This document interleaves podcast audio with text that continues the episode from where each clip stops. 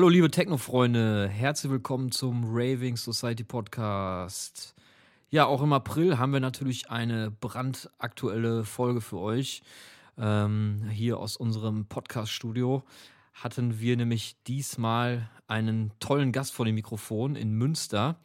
Und zwar ist das kein geringerer als Alfred Heinrichs. Ja, Alfred Heinrichs ist ein sehr, eine sehr auffällige Person in der Techno-Szene, gerade Melodic Techno ist ja sein Hauptgenre. Ähm, da ist er natürlich unverkennbar durch sein Outfit, ähm, durch seine Sonnenbrille, seine Tattoos vor allen Dingen und aber auch durch seinen ganz speziellen Sound, den er mit ähm, einem speziellen Setup auflegt. Und ähm, ja, Alfred ist lange dabei, kommt aus Berlin, kann also einiges erzählen über die Anfänge der Techno-Szene damals in Berlin. Und äh, natürlich haben wir ihn dazu gefragt und haben deswegen auch ein spannendes Interview mit ihm geführt. Kleinen Hinweis noch äh, in eigener Sache, bevor es jetzt richtig losgeht. Am 24.04. ist unsere nächste Raving Society Party in der Oma Doris. Diesmal mit dabei Joseph Disco, Velko Jovic, Artlek und Think City. Wir freuen uns auf euch. Kommt vorbei. Aber jetzt viel Spaß beim Podcast und bis zum nächsten Mal. Einen guten Rave. Rave on. Ciao, ciao. Heute zu Gast Alfred Heinrichs. Grüß dich, Alfred. Guten Abend. Guten Abend. Guten Abend, hi.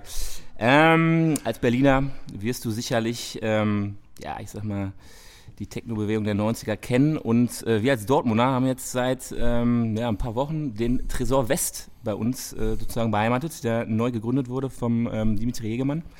Jetzt bist du ja ein ähm, ein Kind aus Berlin und hast die, die 90er sozusagen auch mit, mit, äh, miterlebt sozusagen. Kannst du so ein bisschen mal beschreiben, ähm, wie die Technobewegung der 90er so, so insgesamt war, auch in, in, Verbindung mit dem Tresor, der jetzt, sag ich mal, uns als Dortmunder auch so ein bisschen bewegt oder auch äh, berührt? Ähm, erstmal habe ich davon gehört, ne, dass es einen neuen Club gibt in Dortmund mit Tresor. Da habe ich mich natürlich sofort an die meine Zeit erinnert gefühlt, natürlich. Und ähm, Oh, da war ich natürlich noch sehr, sehr, sehr, sehr, sehr jung.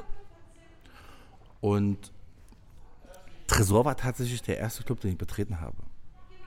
Und deswegen habe ich dazu natürlich eine ganz äh, natürlich, natürlich, natürlich besondere Bindung zu diesem Club, weil die, die Techno-Welt für mich eigentlich eröffnet hat. So und ähm, die Stimmung damals war sehr revolutionär. Also Techno war ja noch also war Underground, ne? hat natürlich in den, wir mal, in den Ruinen im Osten stattgefunden. Vorher natürlich auch schon im Westberlin, ne? aber dann letzten Endes hat sich ja mit der Grenzöffnung, hat, haben sich ja natürlich ey, ganz, ganz viele ähm, Möglichkeiten und Gebäude eröffnet, wo man halt Technopartys feiern kann. Und da genauso wurde, wurde dann auch gemacht, ähm, wurde halt ein ähm, ich weiß nicht, wie man das da, so ein Elektro-Dings da, Bums stellt und dann wurde einfach ein paar Boxen gestellt und dann war da einfach eine Techno-Party und haben sehr, sehr viele Underground-Partys stattgefunden und es war ja damals noch sehr, sehr, also so undergroundig und tatsächlich verhöhnt und verboten, überhaupt elektronische Musik im Radio und so was hat sowas einfach nicht stattgefunden. Und diese Bewegung ähm, ich hat ihren Lauf genommen. ja, ich war gerade mal kurz raus. Auf jeden Fall, ja, aber diese Bewegung war ja so auch so, also ich habe ja meine persönliche Bindung dahingehend ist ja, dass ich ein Kind aus dem Osten bin. Ne? Und für mich, also von dieser Seite aus, hat sich dann so dargestellt, dass es natürlich niemand wusste, wie, wie jetzt eigentlich die Zukunft aussieht. Also im Osten hatten alle irgendwie Schiss irgendwie. Ne? Und dann gab es noch die Kinder von, von, und das waren wir. Und wir haben uns dann letzten Endes in den, in den, in den Clubs getroffen. Nochmal quasi so als, also, das, also deswegen, also ich habe für mich immer interpretiert, dass deswegen auch diese Clubszene überwiegend im Osten stattgefunden hat. Oder bis heute noch, ne? Also, ähm, wo ich mir dann natürlich vom Westbam und so ein paar Interviews durchgelesen habe, dass es natürlich schon im Westen stattgefunden hat und aufgrund der Gebäude und so weiter und so fort, die dann auch stattgefunden, also dass man da reingehen konnte, zum Beispiel Tresor war ja ein altes Kaufhaus oder so, ne? Ja. Und ähm, dass sich natürlich die, die, die, die Techno-Szene dann mehr in den Osten verlagert hat, weil da die Möglichkeiten viel größer waren, überhaupt Clubs entstehen zu lassen irgendwie. Aber für mich als Ostler hat es sich so angefühlt, als wenn diese Szene halt fast nur im Osten stattfindet. Tatsächlich äh, sind heute auch noch die meisten Clubs äh, äh, in Berlin halt im Osten. Irgendwie. Und da hat sich dann die Jugend getroffen und war nochmal unter sich. Und wir haben damals tatsächlich unsere Angst vor der Zukunft weggefeiert. Tatsächlich war das so ein, so ein, so ein das gab, deswegen gab es auch dieses Gemeinschaftsgefühl als Raver quasi. Aber immer noch, immer noch als Gast. Also du warst immer als Gast sozusagen? Rede, meine erste Berührung war, natürlich, äh, war als Gast auf jeden Fall. Okay. Mhm. Und dann bist du aber irgendwann natürlich auf den Geschmack gekommen und hast gesagt, so, ja, hinter den Plattentellern äh, will ich auch mal stehen. Ähm, wie stelle ich das am besten an? Wie hast du es denn am besten dann angestellt? Die, die, also die Geschichte dazu ist komplett anders. Ähm, von meinem besten Freund, der Cousin, der war schon ein bisschen älter und so, und der hat uns Technoplatten vorgespielt. Und äh, wir hatten damals noch den NWA und so Hip-Hop aus Amerika gehört. Und der kam dann irgendwann an mit, mit einer Technoplatte. Und wir so, äh, was ist denn das für ein, was ist das für ein Kram? Wir konnten uns da noch nicht mal wirklich drin denken, aber wir haben uns dann, mal sagen, dran gewöhnt, weil die Musik war ja recht schnell und alle so, also wir reden ja davon 140, 145 BPM oder so in der Anfangszeit. Und äh, für, äh, für uns war das so nicht zu verstehen, diese Musik. Aber der kam halt immer wieder mit neuen Platten an und sagt, hier, hört mal, hört mal, hört mal. Und hat uns dann äh, irgendwann äh, mit ins Hardwax genommen. So der erste Techno-Vinyl-Plattenladen von Berlin. Und da hat der Maruscha hinter der Theke gearbeitet und, und er und DJ Rock und so weiter. Und ähm, ich habe mir erst die Musik gekauft und wusste von dieser Szene. Ich war viel zu jung. Ich wusste von dieser Szene ja nicht. Ich war irgendwann begeistert von dieser Musik, hatte aber ja keine Berührung zu dieser Techno-Szene. Und irgendwann sind wir äh, an diesem Tresor vorbeigelaufen. Ganz spontan, oder was? Oder so ja, so quasi. Und da war der aber noch zu, es war tagsüber. Ja. Und irgendwann sind wir an diesem Tresor vorbeigelaufen und haben da an, der, an, dem, an den Plakaten halt DJs gesehen, die auf unseren Platten standen. Okay. Ja, also, und haben wir gedacht so, fuck, krass, guck mal, den, hey, der spielt hier, was, ist, was bedeutet das hier eigentlich? Und dann sind wir irgendwann in diesen äh, Tresor einfach aus Neugier hin und da sind dann, hat dann diese Techno-Szene stattgefunden. Also es war nicht so, dass wir erst in diesen Techno-Club gegangen sind und äh, darüber die Liebe entdeckt haben zum Techno, sondern wir, für mich war das erst die Musik. Okay. Mhm. Und ähm, dann Step by Step hast du natürlich dann auch ähm, unter deinen eigenen Namen dir dann, sag ich mal, einen Namen aufgebaut und ähm, bist dann damals schon mit Alfred Heinigs, äh, ich sag mal, in Anführungsstrichen durchgestartet oder wie äh, lief das ah, dann? Nee, das ist halt, also das fängt, fängt wieder, also wir hatten ja schon das Vinyl ja. und wir haben ja zu Hause das Vinyl noch ja nicht gemixt, ne? Sondern okay. wir haben die wirklich klassisch auf dem Plattenspieler gelegt und haben uns sehr angehört. So, ja. Also wir wussten ja nicht, dass man da überhaupt mit mixen konnte. Das fing dann halt im Tresor an, dass wir dann halt äh, dort gesehen haben, okay, krass, da mixen die ja die Platten zusammen. ja, so einfach war das. Und dann hatten die natürlich schon das Vinyl und konnten auch vor Ort dieses Vinyl, ähm, konnten dieses Vinyl auch immer, immer wieder eins entdecken. So, ey krass, die Platte haben wir auch, die Platte haben wir auch. Und was macht der denn eigentlich damit? Und über, äh, haben wir gesagt, ey komm, das müssen wir zu Hause auch mal probieren, ne? Weil dieses nahtlose Aneinanderreihen von Musik kannten wir eigentlich ja nicht, ne? So. Und dann haben wir damit zu Hause angefangen und dann haben wir da Tapes gemacht und dadurch, dass wir halt regelmäßig dann durch, ein, durch, durch die Clubs gewandert sind und einen großen, dann lernt man ja viele Menschen kennen, haben wir dann angefangen, unsere Tapes, die wir damals noch rekordet haben, aufzunehmen einfach und die zu verteilen. Gratis einfach. Ja, erstmal zum Anfang so, hier hast du mal Bock zu hören und so. Und tatsächlich darüber hinaus hat sich jetzt so verbreitet und haben wir halt regelmäßig gemacht, bis dann äh, die erste Booking-Anfrage kam halt. Von? Äh, WM66 hieß okay. es damals in Köpenick. Okay. Und da war dann noch meine erste Residenz. Ähm, gleich äh, der erste Club und gleich die erste Residenz. Wie lange ging die insgesamt dann? Vier Jahre auf jeden Fall. Okay. Und ähm, irgendwann kam der nächste Schritt. Was war der nächste Schritt? Der nächste Schritt war die Neugierde. Wie, wie kommt man denn eigentlich auf die Platte? also wie, wie geht denn das eigentlich, dass, da, dass du da so eine Metallnadelruf machst und dann kommt da Musik raus und vor allen Dingen, wie entsteht diese Musik eigentlich? Und ähm, es ist ja nicht so heute wie ihr hier mit einem Laptop oder überhaupt, dass da heutzutage von der Rechenleistung und wie jetzt alles auf einen Rechner passt, sondern früher waren die Studios halt sehr, sehr teuer, weil auch selbst heute, wenn man sich noch einen externen Zund-Hardware-Synthesizer holt, bist du halt bei 2.000, 3.000 Euro. Und so war der damals auch im Markt umgerechnet. Und wenn du halt, ähm, sag mal, in den 90ern Techno produzieren wolltest, dann hat so ein, so ein Studio mal schnell 10, 20, 30.000 Mark gekostet. Und als Teenager war das natürlich überhaupt nicht möglich. Ne? So, und ähm, durch meinen Resident-Job, und da kommt halt die Verbindung, habe ich ja schon mit, also in diesem Laden ähm, hat dann Ellen Ellen gespielt, DJ Icon, dann kam irgendwann Electric Kingdom mit Westbam und so weiter und so fort. Und der DJ Icon, den habe ich dann da kennengelernt und der, der hat gesagt, Mensch, ich habe ein Label, DNS Records und so, kannst du ja mal vorbeikommen. Okay.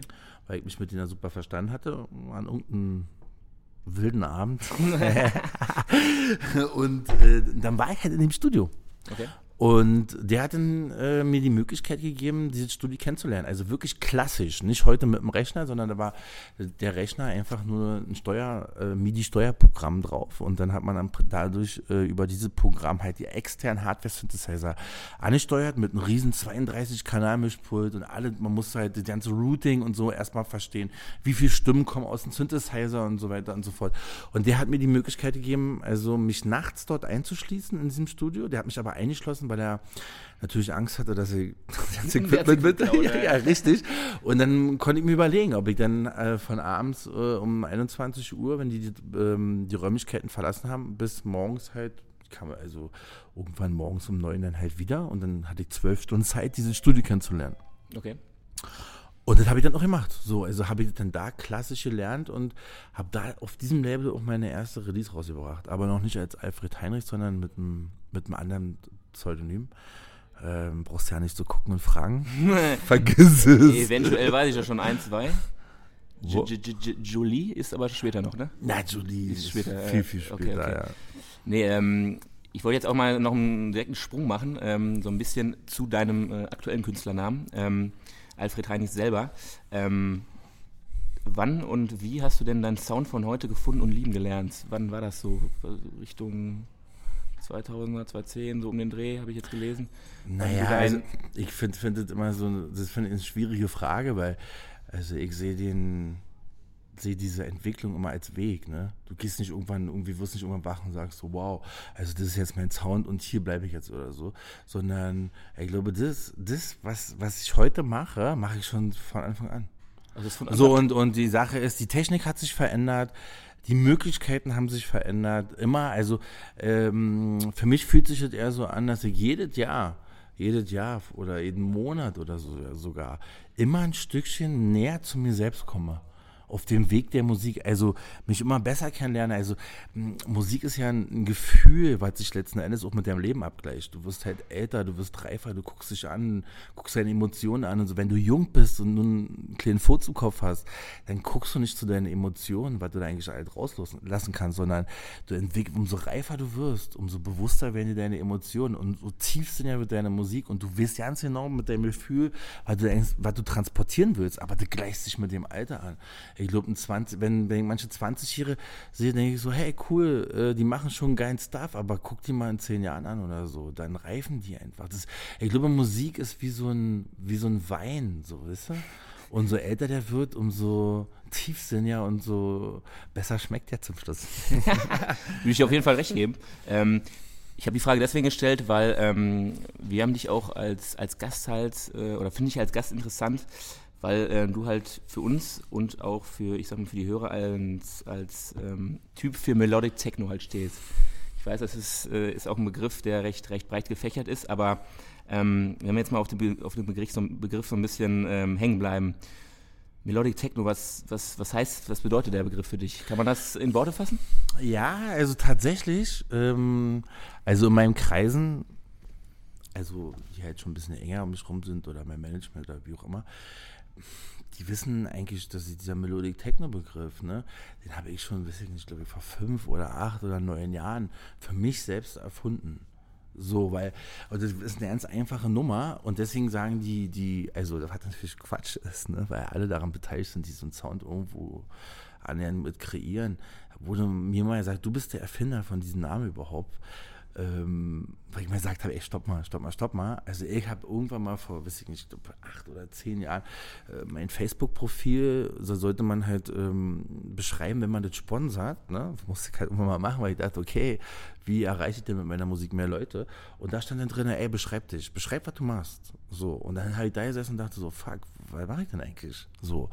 Und dann habe ich mich beschrieben und dann, da hattest du aber nur so und so viele Zeichen, ne? Also da konntest du also nur, weiß ich nicht, Booking noch hinschreiben und vielleicht, was machst du in dem Satz?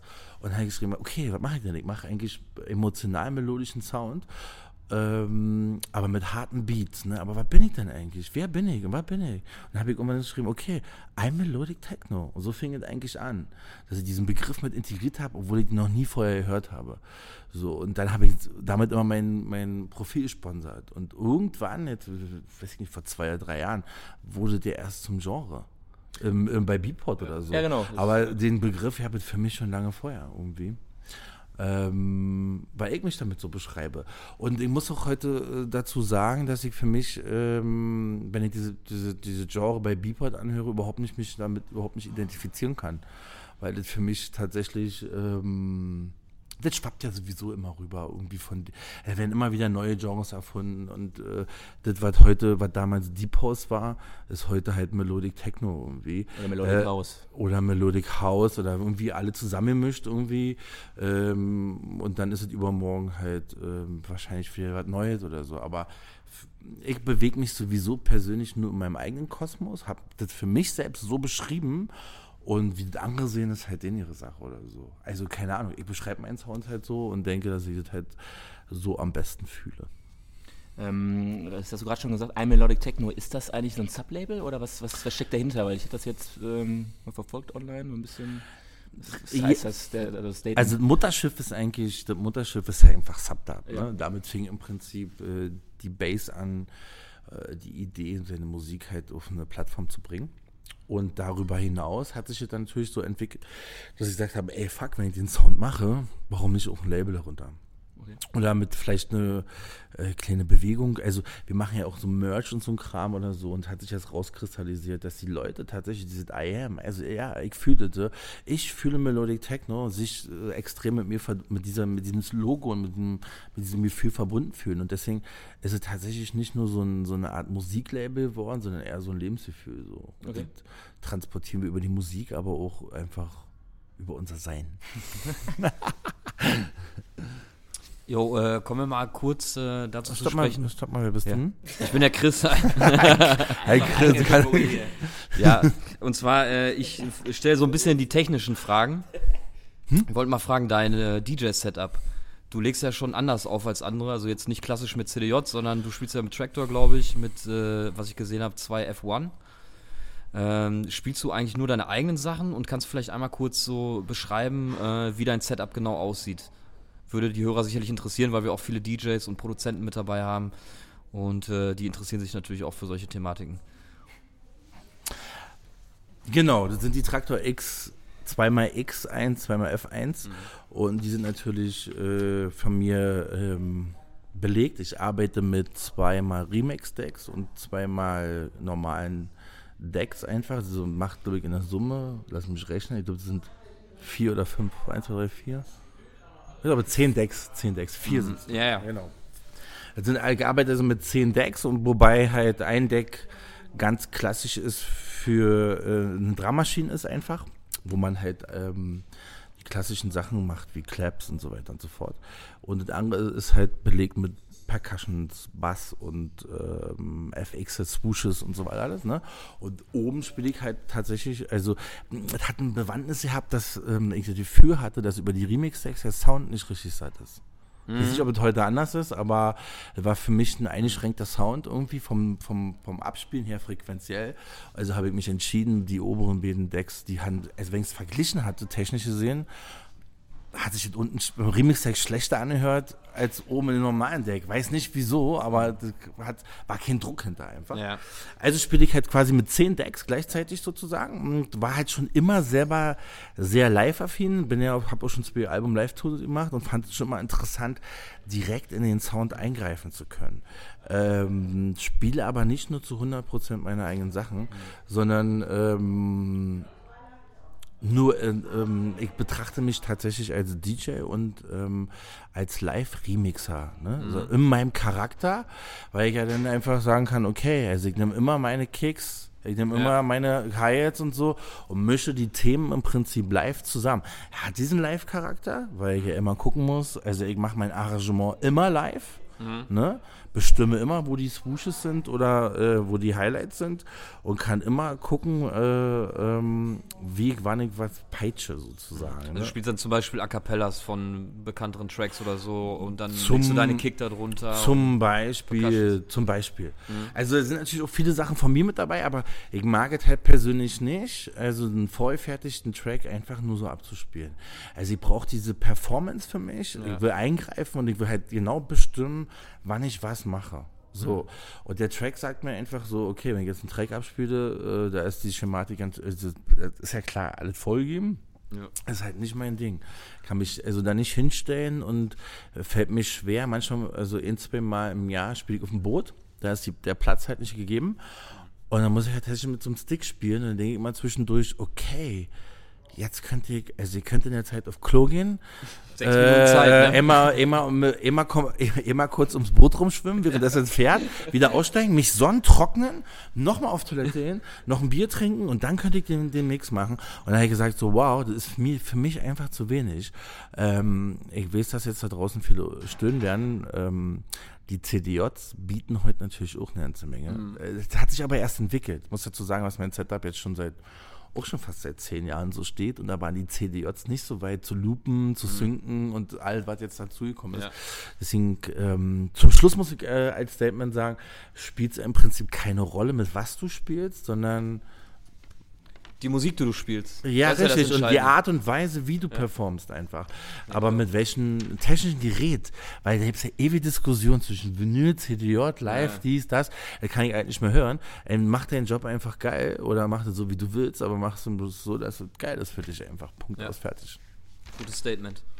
Apropos Vinyl, ähm, siehst du das eigentlich heute als Promotool nur oder äh, wie willst du die Vinylplatte heute so einordnen im Zeitalter des digitalen Daseins? Tot.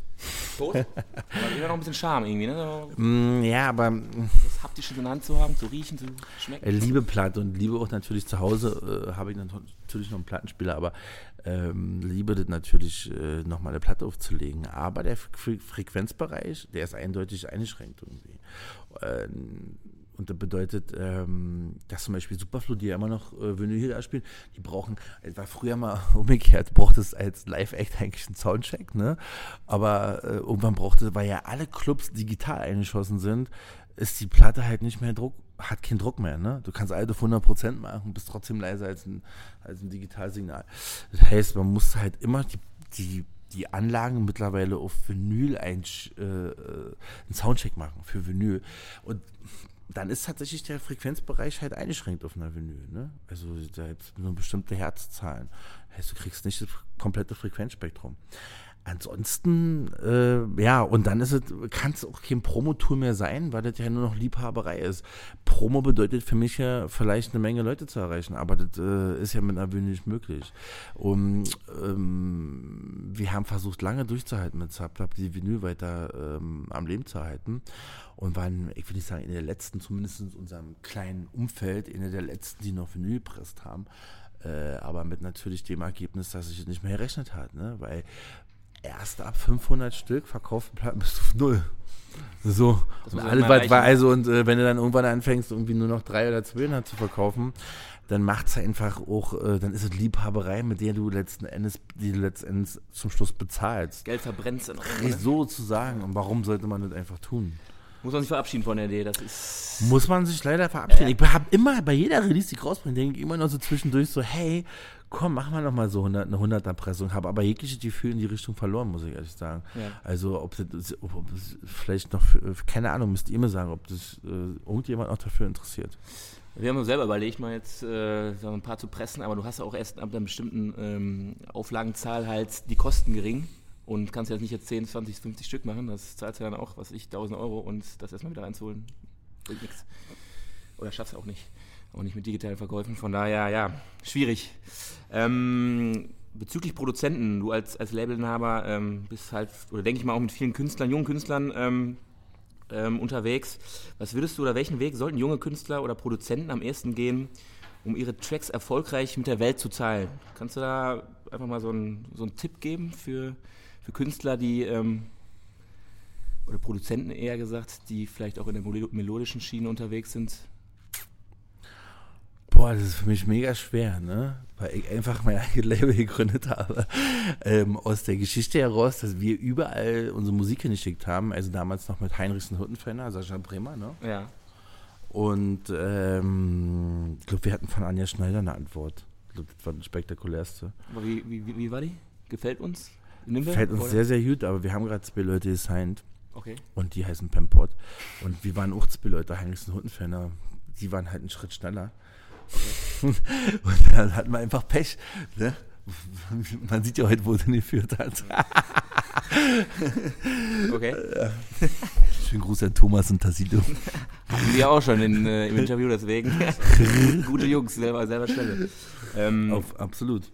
Hast du denn Beispiele von, von neuen Künstlern, die du auf deinem eigenen Label, sag ich mal, ähm, gesigned hast, die du jetzt mal so, so spontan nennen kannst, wo du sagst, boah, geil, die haben mich geflasht, die haben mir, was ich, eine Demo geschickt oder auch 10 oder 100 oder 1000, ähm, die, die, die, du jetzt einfach mal vielleicht aus Hartnäckigkeit oder auch, weil sie sich dann überzeugt haben, langfristig sich weiterentwickelt haben, dann gesigned hast? Gibt's das? Oder hast du es ist sehr, sehr, also das Thema ist sehr, sehr schwierig, ne, weil es habt ja meine Crew war, ne, unter meiner Vorstellung, wie, wie ich mir eigentlich so ein Label vorgestellt habe, jeder für jeden und eigentlich war das ein Label, eigentlich, so fing es auch an, ein Label von Freunden, nur für Freunde einfach.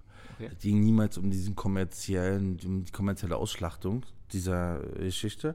Also Dani Steinberg, Sascha Bremer, René Bourgeois und so. Wir kommen alle, ähm, sind eigentlich alle Freunde gewesen. Und wir haben ein, genau, irgendwann brauchten wir natürlich ein Label, äh, wo wir unsere Musik veröffentlichen, weil da keiner wollte, sozusagen. Tatsächlich. Not macht erfinderisch, ja. Ja, und äh, leider über dieses Geschäftsding und über ähm, hat sich dann natürlich eine ganze Menge verloren. Ne? So, also diese Crew findet heute einfach nicht mehr statt.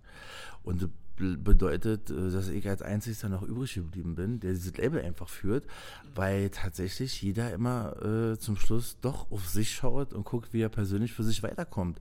So wie die Techno-Szene einfach ist. Und dabei habe ich ganz, ganz viele Freunde verloren über diese Business und ähm, habe dann mich irgendwann entschieden, mich von allem zu lösen. Und äh, es, es, ja, es ist heute noch sehr schwierig für mich. Äh, wir machen halt, ähm, und ich will auch dabei bleiben bin ich dieser Typ, der jetzt, wir kriegen viele Demos oder so, aber ich will halt immer zu den Menschen, das war immer mein Anspruch, einen persönlichen Bezug haben, die bei mir veröffentlichen. Ne? Und wenn der nicht gegeben ist, veröffentliche ich auch keinen. Also kannst du mir auch so viel Demos schicken, wie du willst, aber werd mir halt kein Demo anhören, so richtig. Oder einfach persönlich mit dir befreundet werden oder einfach vorbeibringen oder einfach mal. Oder halt mich auf den Gig ansprechen oder so. Zum Beispiel äh, Fappe und Bru das wäre jetzt mal so ein Beispiel in der Richtung, ähm, dass ich ähm, beim Affenkäfig halt ähm, Resident geworden sind und die da auch Resident sind, man sich dort getroffen hat, sich kennengelernt hat und die mir ihre Musik geschickt haben. Das ist derzeit für mich die einzige Tür über diese persönliche, ich mag jemanden, weil ich den menschlich mag und das war eigentlich der Ursprung von Zapdab, der sich zwischendurch zerstört hat. Carlo Rütz, alle meine Freunde sind nicht mehr am Start, weil diese Business einfach kaputt gemacht hat. Ähm, und das finde ich heute sehr schade. Aber ist halt so, muss man halt mit leben. Und dann, deswegen sage ich, aber trotzdem ist diese Stimme mir drin geblieben. Ich habe gesagt, ey, ich werde jetzt nicht anfangen, jetzt äh, jeden Monat eine Release rauszubringen und äh, versuchen, so viel Money zu machen wie möglich, sondern ich warte einfach trotzdem auf die persönlichen Kontakte, benutze diese Tool für mich persönlich oder wenn ich jemanden persönlich kennenlerne und denke, Mensch, den mag ich, dann mache ich das auf jeden Fall. Okay. Es soll noch weiterhin ähm, vom Konzept her, als zumindest annähernd von Freunde für Freunde bleiben einfach. Okay, also Tipp an Leute, die Bock auf den Label haben. Gig besuchen, im Hotel besuchen oder sonst wo. Erkennen tut man nicht, glaube ich. Äh, auf jeden Fall persönlich ansprechen und äh, eine Beziehung aufbauen, das ist wichtig. Irgendwas Persönliches ja. auf jeden Fall. Weil, weil der Rest ist tatsächlich, guck mal, die ganze digitale Welt. 15 halt, ne? Ey, du weißt doch, die ganze, die ganze digital ist ja eh schon allzu schnelllebig und, und so unpersönlich geworden oder so, ne? Und letzten Endes, ja klar, hat man nicht oft die Möglichkeit, wenn man in Russland wohnt, jetzt hierher zu kommen, mir halt ein Demo zu schicken, aber ja. Nichts ist unmöglich. Moskau, Berlin, geht schnell. Du guckst schon auf die Uhr, dann. Nee, äh, komm ich schon weg. Für, für, krieg einen Anruf. dann äh, haben wir noch zwei Fragen. Die letzte ist, äh, oder die vorletzte, ähm, wir persönlich nehmen dich so ein bisschen als Tausendsasser wahr, sprich viele Projekte, äh, Ideen, die du parallel hast, die du in der Vergangenheit schon hattest. Ähm, so was willst du in den nächsten zehn Jahren deiner Meinung nach auf jeden Fall verwirklicht haben in deinem Leben bezüglich Musik, Label-Gigs, beispielsweise auch mal ähm, außerhalb Deutschland auftreten? Gibt es da Ambitionen, solche Geschichten? Gibt es da irgendwas, was du dir auf die Fahne geschrieben hast? Naja, das ist eine sehr schwierige Frage, weil ich bin derzeit mega zufrieden. Ne? Okay. Aber ich bin auch tatsächlich mit mir selbst im Reinen. Ähm, weil auch wenn meine Musik jetzt nicht gerade so erfolgreich wäre, ist es mir ganz wichtig, dass die Musik, die aus meinem Herzen spricht, die ich einfach mache. Und die hat seinen eigenen Kosmos irgendwie so, ne? Und darüber hinaus sind ja gar nicht so viele Wünsche da, weil ich bin gerade da irgendwo angekommen, wo ich sage so, ey krass, weil ich mir selber nicht mal vorgestellt habe, äh, dass mit den Dingen, was ich mache, ohne zu gucken nach links und nach rechts, sondern ich mache nur das, was mir mein Herz sagt. Ich gucke nicht, ob gerade Acid äh, in ist oder Tech House oder dies oder das, sondern ich mache einfach die Musik, so wie die aus mir raussprießt. Und was sich dadurch ergibt, das nehme ich dankbar für mich an, aber ob ich jetzt dadurch irgendwelche Ziele habe, ich könnte jetzt sagen, ja, äh, ich würde jetzt ja noch auf riesen Raves spielen und dies und das und das, aber ich bin echt dankbar für das, was ich jetzt eigentlich schon habe. Das wäre quasi genauso, wenn ich jetzt sagen würde, so, klar habe ich Bock auf einen Mercedes AMG. Nein, verstehst du, was ich meine? Aber das Kommt ist nicht nötig. Aber das ist halt nicht nötig. Weißt du, was ich meine? Klar, ich könnte jetzt ein paar Wünsche nennen oder so.